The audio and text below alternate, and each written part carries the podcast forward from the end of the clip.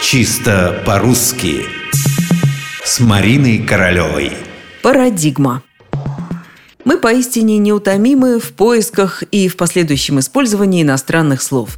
Мы подбираем их повсюду, пробуем на вкус и звук. И уж если понравится, то все. И сами будем произносить, и другим передадим. Источники могут быть любые, даже те, которыми, казалось бы, владеют только специалисты.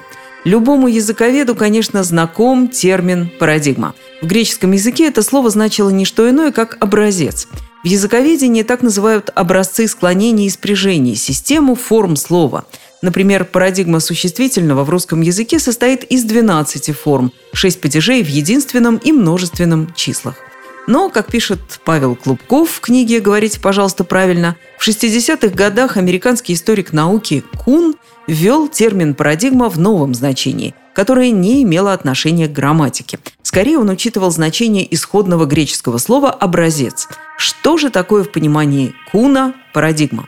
А вот что. Представьте себе то, что признано всеми и какое-то время дает научному сообществу модель постановки проблем и их решения. Смена парадигмы в данном случае означает революцию в науке. Была, к примеру, астрономия Птолемея, а потом появилась система Коперника.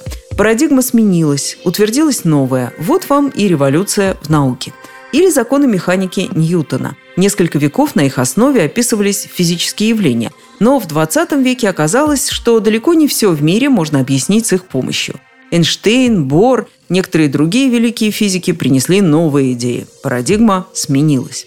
Все это так, но само слово «парадигма» каким-то диковинным образом из исследований по истории и философии науки перекочевало на страницы журналов и газет, в речь политиков и экономистов, стало модным – и все бы ничего, если бы все и всегда знали, что оно означает.